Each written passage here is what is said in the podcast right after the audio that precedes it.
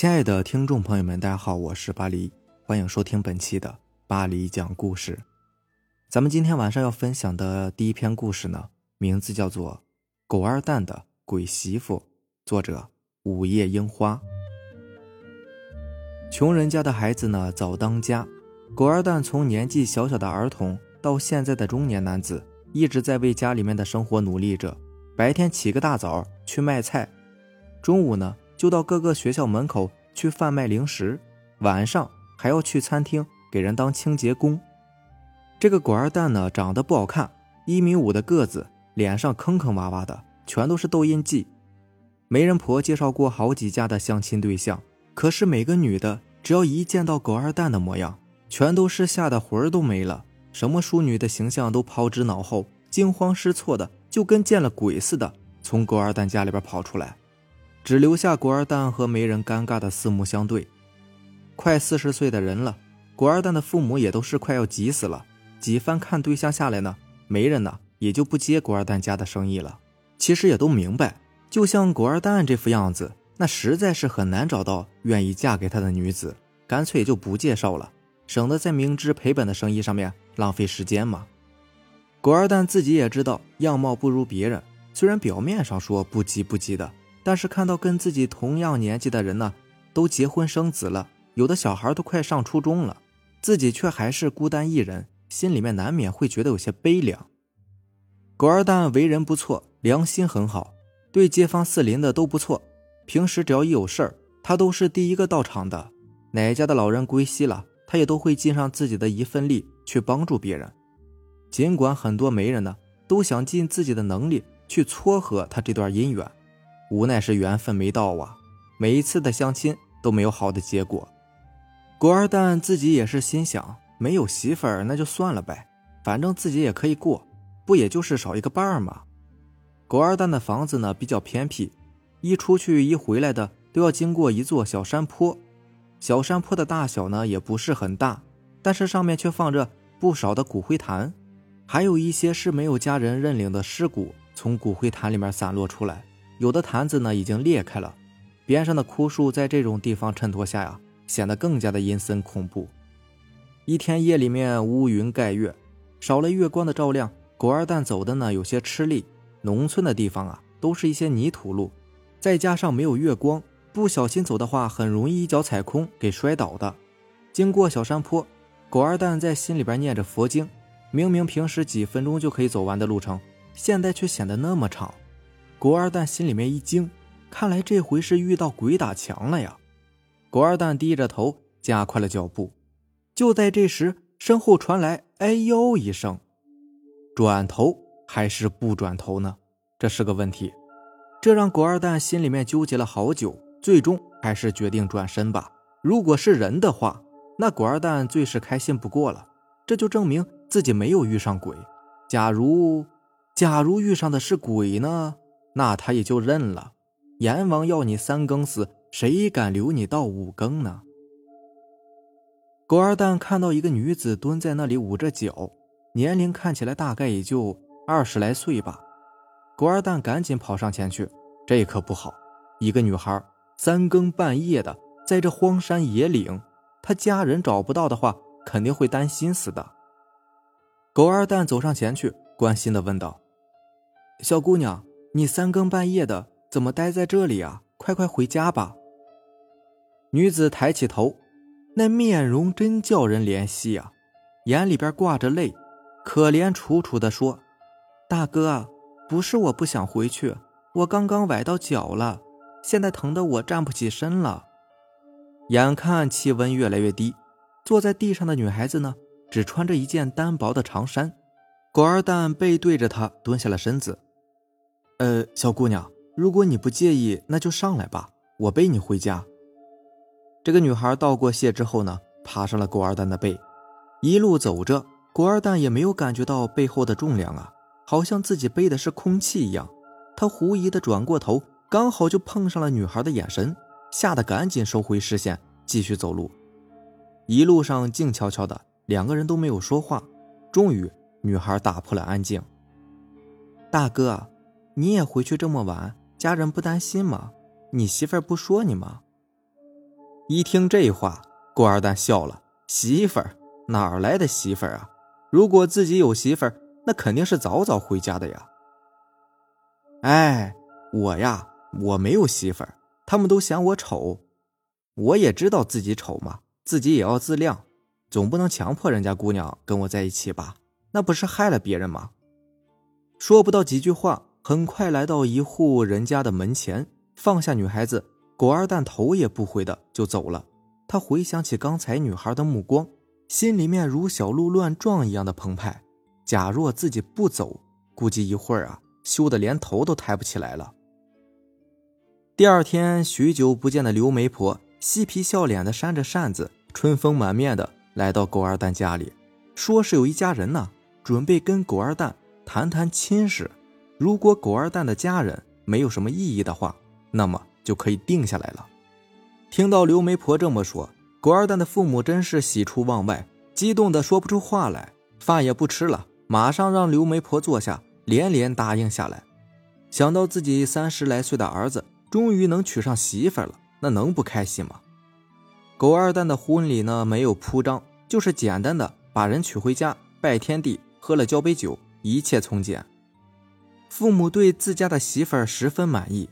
他们虽然想不通这个长得美若天仙的女子为何会嫁给自己其貌不扬的儿子，自己家也不富裕嘛，肯定是老天终于开眼了，给赐来的媳妇儿。自从娶了媳妇儿之后呢，狗二蛋家呢就出名了。一天到晚的就有人有事没事的往狗二蛋家里面凑热闹，主要的原因呢，还是因为大家都知道狗二蛋娶了一个如花似玉的媳妇儿，而狗二蛋的身体跟外表也逐渐发生了一些变化。谁能想到，三十来岁的人了，才开始了第二次的发育啊！狗二蛋从一米五的身高，逐渐朝着一米七的方向发展，脸上坑坑洼洼的皮肤呢，也平滑了许多。结婚短短一个月的时间，就完成了一次魅力的蜕变，大家都开始称赞起狗二蛋的媳妇儿，说是因为他给这狗二蛋带来这么好的运气。从矮矬穷到高俊帅的过程呢，不过是用了短短一个月的时间。经过父母同意，狗二蛋的媳妇呢，给他换了一个名字，让他以金为姓，给他取名为金正康。狗二蛋的身边也是越来越多的娇柔的女子靠近，而自己的媳妇呢却不以为然，整天笑盈盈的看着狗二蛋有女子围绕着他也不生气。直到有一天，这个媳妇儿突然消失了，狗二蛋这才跑到媳妇儿之前跟自己说过的娘家位置，那个地方正是上次半夜背着女子回来的地方。竹子围起来的护栏里头，一个坟墓赫然的出现在眼前。墓碑上的名字呢，正是自己的媳妇儿安小柔。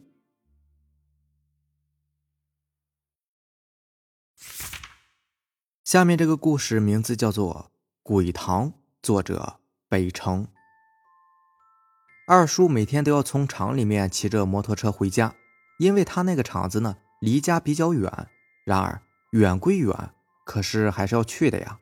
这里本来就没有什么好工作嘛。好不容易有个活儿干，哪还能挑剔呀？为了家里面的经济来源，二叔就这样每天奔波着。他上班回家的路上呢，有一个水塘，很深也很大。他妻子每天在他临走之前呢，都会嘱咐他小心驾驶，注意安全。他当然也是应承的好好的。然而一出门就一溜烟的上车去了，才没有放慢车速呢。不过啊，他也是一个有心眼的人，尽管其他地方。横冲直撞，不太注意车速什么的。可是每次到了这个水塘，他必然会放下车速的。那个水塘，第一个是因为路实在是不好走，本来就不宽嘛，有的地方呢还有一些打滑。第二一个，则是因为这个水塘已经淹死过四五个人了。他是相信这个世界上是有鬼的，他可不想不明不白的就被水鬼拉去做替身，那也太冤了吧。这个水塘是他骑摩托车上下班的。最忌讳的地方。又是一个夜晚，可是这个夜晚却是淅淅沥沥的下起了小雨。本来白天的时候呢，雨更大，只是可能是看归人比较多吧。后来雨竟然小了，可是雨小了也在下呀。他偏偏在出来的时候呢，看天可能还不错，于是就没有带伞。而厂里的同事呢，和他一样的那是大有人在。哎呀，这可怎么办呢？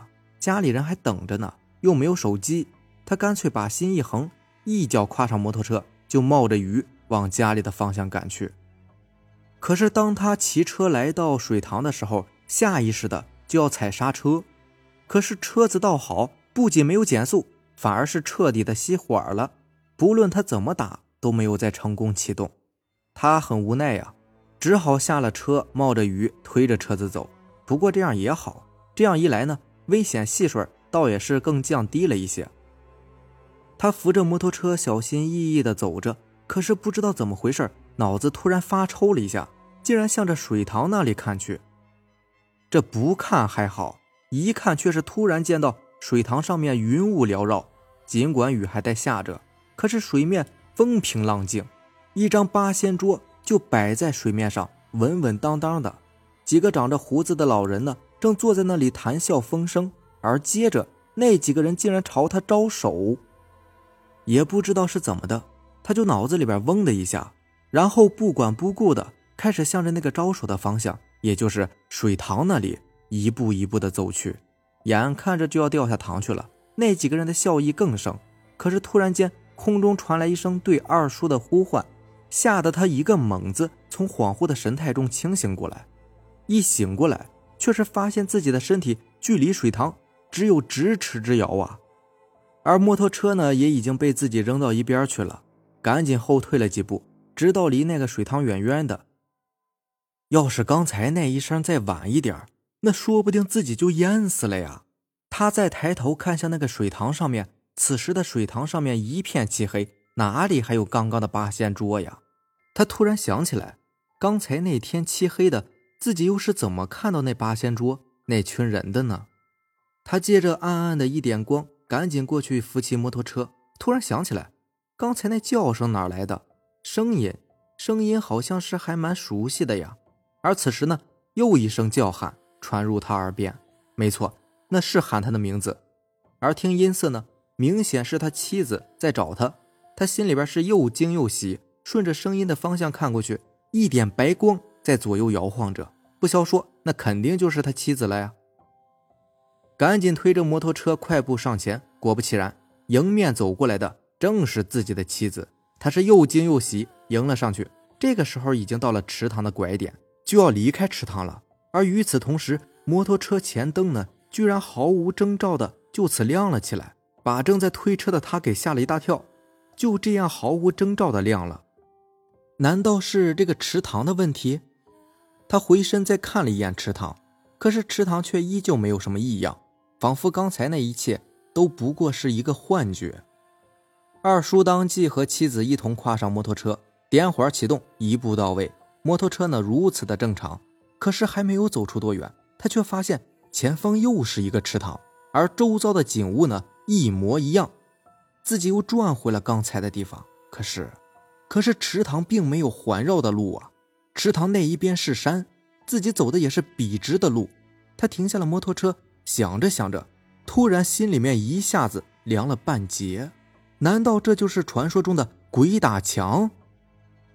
车后座的妻子刚要问他怎么了，怎么就停下了呀？他立即示意他不要开口，因为他隐隐约约听到前方有说话的声音，觥筹交错。似乎声音来源正是水塘方向，而不是路的方向。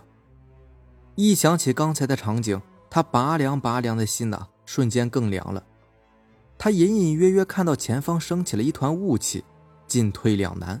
前进吧，前方情况摆明了；后退呢，自己刚从那边过来呀，说不定后退回去又会绕到这里来。犹豫了一下，可是这样也不是办法呀。他干脆把心一横。扭动油门就冲了过去，坚决不看左边右边的情况，只看前方的地面。他也是不管三七二十一了。可是，竟然就这样过来了，什么事情也没有。只是耳畔的说话声，在他急速穿过的时候，逐渐变成了惨绝人寰的哭声和撕心裂肺的叫喊声，全都来自于那个水塘。他过了水塘老远，直到的确没有再遭遇鬼打墙，方才停了下来。由于紧张，他大口大口地喘着粗气，似乎雨也在这一刻停了。好了，以上就是咱们今天晚上要分享的故事了。如果喜欢咱们的节目呢，就点个订阅吧。另外，如果你也有比较精彩的故事想分享给大家呢，可以给我私信留言，或者是加我的微信 QQ 四五七五幺七五二九四五七五幺七五二九。行，那咱们下期见吧，拜拜，晚安。